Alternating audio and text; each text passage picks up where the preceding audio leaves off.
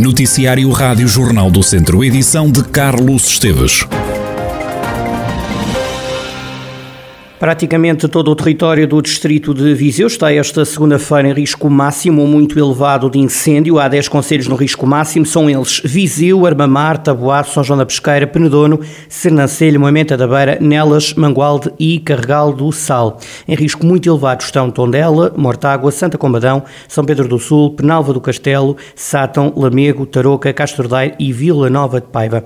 Ora, os restantes quatro conselhos do distrito estão em risco elevado de incêndio. As autoridades autoridades voltam a reforçar que nos conselhos com risco de incêndio é proibido fazer queimadas extensivas ou queimas de amontoados sem autorização. É proibido também usar fogareiros e grelhadores em todo o espaço rural. Não é permitido fumar ou fazer qualquer tipo de lume em espaço florestal. Também não é permitido lançar balões ou foguetes e o uso do fogo de artifício tem que ser autorizado pelas autarquias. Em espaço rural está também proibido o uso de motorroçadoras. A pandemia da Covid-19 provocou nos últimos dias seis mortos no Hospital de Viseu, desde sexta-feira, que diariamente o hospital registra dois óbitos. Foi na sexta-feira que a unidade de saúde mais alta deu. No total, nesse dia, nove pessoas recuperaram da doença e saíram do hospital. Atualmente estão internadas 38 pessoas no Santo Eutónio. A unidade hospitalar tem 37 camas ocupadas sem enfermaria na área Covid.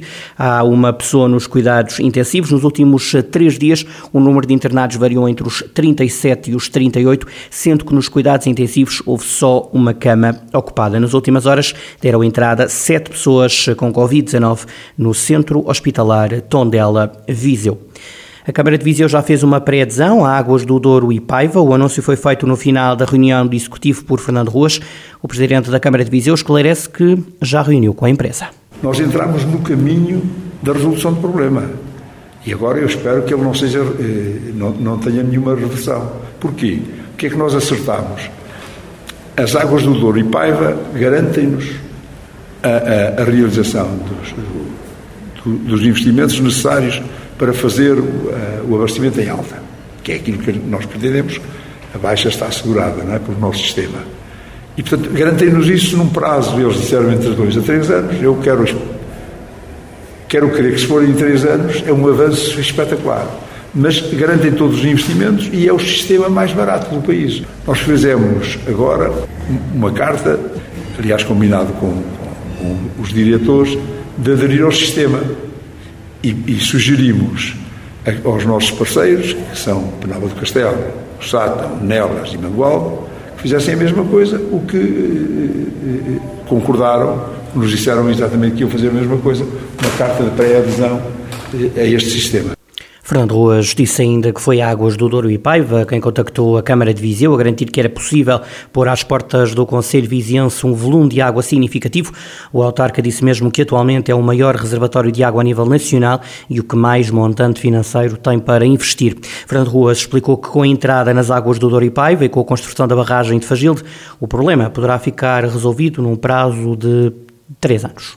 O nosso sistema do futuro passa por pertencer ao sistema de Douro e Paiva para fornecer a água em alta e ter também a barragem de Fagilde pronta para ter, digamos, ali um reservatório de, de, de água suficiente para, para, para o abastecimento. Portanto, que não se venha dizer que só se começa a barragem se a barragem pode já, ter, já podia ter começado. Aliás, devia ter começado, porque ela demora, penso eu, três anos, três, quatro anos, já podia ter começado. Portanto, se ela é sempre necessária, seja qual for o sistema a adotar, portanto, há uma coisa que não resta dúvidas. Façam a barragem, ainda por cima. Não é nada connosco fazer a barragem, é com o organismo específico. Façam a barragem. Fernando Ruas a apelar que a barragem de Fagilde avance, o Presidente da Câmara de Viseu, e esta questão do abastecimento de água no Conselho. É a discussão do momento em Portugal, está em cima da mesa, na hipótese de avançar para uma semana de trabalho de quatro dias. Em alguns países da Europa já só se trabalha quatro dias por semana. Vamos para a rua perceber se os vizinhos concordam ou não com a medida. Concorda com o projeto piloto de trabalhar quatro dias por semana? Já temos tão habituados a trabalhar cinco dias que acabo por não saber se irá ou não fazer uma diferença. Eu acho que isso pode trazer muito, muitas vantagens. Concordo. Concordo 100%. Porque o meu ideal de vida e de trabalho sempre passou muito pelos países nórdicos, por exemplo na Suécia, em que existem muitos mais empregos em part-time. 4-3 era assim o ideal. Os salários deviam se manter porque há pessoas que trabalham demais e de forma a dar um incentivo, descansam e o salário mantém-se. Se ordenado mínimo continuar o mesmo para quatro dias, acho que ficaria a produtividade aumentaria bastante. As pessoas iam ter outro ânimo para ir trabalhar, porque sabiam que era aqueles quatro dias, depois ia ter descanso. Portugal sempre foi um país de trabalho, trabalho, trabalho, não de aproveitar muito tempo com a família, como por exemplo vemos em Espanha que as pessoas durante a tarde muitos não trabalham e vão passear com os filhos, isso aqui só acontece mesmo ao fim de semana. Acho que é uma coisa que ainda vai, vai demorar. Não se iniciando a mudança é difícil, nunca estaremos preparados, não é? Porque todas as mudanças exigem reajustamentos da entidade patronal e até dos trabalhadores, mas acho que só experimentando, eu acho que sim, que tinha tudo para correr bem. A semana de quatro dias de trabalho é uma das medidas no pacote de alterações à lei do trabalho que será discutida nos próximos tempos em Portugal. Na rua e pode ser vista pela maioria com bons olhos por lado a lado. A religião e a festa ligadas aos Santos Populares é o ponto de partida para uma nova exposição em Viseu. Chama-se Santos Populares, entre a devoção e a festa. A mostra já abriu portas no Museu Almeida Moreira e assim vai continuar até 25 de setembro. Uma exposição que procura mostrar Santo António, São João e São Pedro em vários momentos, como explica Fátima Eusébio, diretora dos Bens Culturais da Diocese de Viseu. É uma exposição circunscrita aos santos populares, santos, três santos do mês de junho, que abrem as grandes festas do verão, Santo António, São João e depois São Pedro. Procuramos peças de escultura e pintura que sejam identitárias daquilo que é a devoção aos santos populares nas nossas igrejas, com as diferentes iconografias, portanto, o São João Menino, o São João já, o São João Batista adulto, o São Pedro Papa, São Pedro Apóstolo, o Santo António, com a presença de alguns dos milagres de Santo António, a distribuição do pão aos pobres. Portanto, aquilo que é a iconografia que caracteriza cada um destes santos populares. As procissões dedicadas pelos crentes aos três santos populares não ficaram esquecidas nesta exposição associada às festas dos santos populares há sempre o ritual da procissão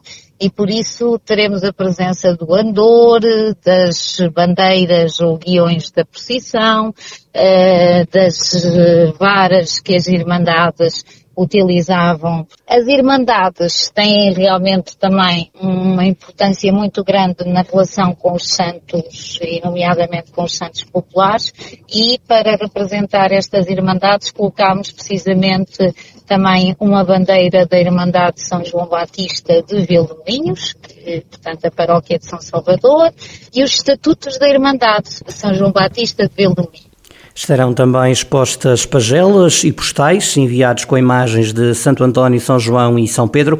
Há ainda espaço para azulejos e para representar o lado mais popular e tradicional destes santos. Um painel de azulejos também com o Santo António, trazer aqui à presença aqueles painéis de azulejos que se veem no exterior de algumas casas e relacionado com esta vertente da piedade mais popular, temos a colocação, por exemplo, de um Santo António em posição invertida, portanto de cabeça para baixo, relacionado com a questão das raparigas que apelam ao Santo António para arranjarem namorado e um noivo, e associado a isso teremos também alguns dos versos do cancioneiro popular relacionados com os santos uh, populares. Portanto, procuramos trazer aqui também a componente daquela, da festa, da diversão associada também a estes santos juninos que agora estão aí à porta. Fátima Eusébio, diretora dos Bens Culturais da Diocese de Viseu e responsável por esta exposição que junta a fé e as crenças tradicionais ligadas aos santos populares, estará no Museu Almeida Moreira até 25 de setembro. Chama-se Santos Populares entre a devoção e a festa. Ponto final, a ligação entre Paulo Sousa e o Flamengo chegou ao fim. O treinador viziense foi despedido do Flamengo depois de nova derrota no Brasileirão. Fausto Formoso, um dos amigos que Paulo Sousa tem em Viseu, entende que os resultados desportivos do Flamengo ditaram este desfecho. Voltamos sempre ao mesmo, né? que são os resultados. Quando não há resultados, as coisas não correm bem. É um clube complicado porque é um clube vencedor, não é? Um clube, é dos clubes com mais adeptos do mundo. Também foi isso que, que, que o fez ir para lá, foi realmente ir para uma potência mundial.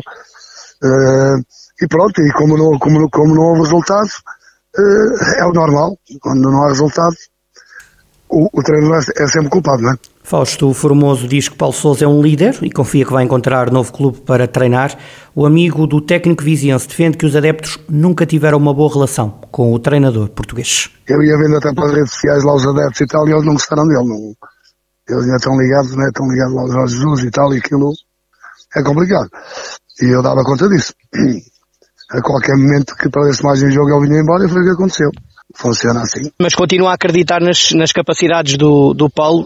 Claro, ele, ele, é um líder, ele sempre foi, desde, desde, que chegava a bola, ele sempre foi um líder e era sempre dono do balneário, até como jogador, não é? Como treinador, imagino que seja o mesmo, mas é assim, é assim, os resultados mandam e condicionam o futuro Paulo Sousa, que foi para o Flamengo depois de ter saído de forma polémica da seleção da Polónia, o treinador viziense teve inclusive de indemnizar a equipa polaca no valor que rondou os 300 mil euros.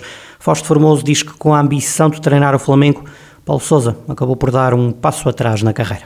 Eu estou convencido que sim, eu estou convencido que sim. Ele é um homem, ele é um estudioso, é um homem que é um homem que está, sempre atento, né? é um homem que, que sabe o que quer, acima de tudo sabe o que quer e tem muita confiança nele, isso é importante. Ele acaba por arriscar muito ao sair da, da seleção polaca verdade, pagando verdade, a tal indemnização. Isso foi um, um, risco que ele, que ele correu. Exatamente, e não foi bom, não, não foi bom para ele por todos os níveis, por todas as razões.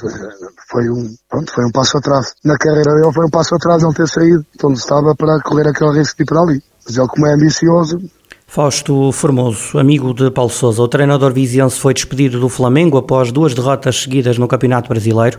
O Flamengo voltou a jogar depois da saída de Paulo Sousa e voltou a perder. Rubro-negros derrotados em Porto Alegre diante do Internacional por 3-1.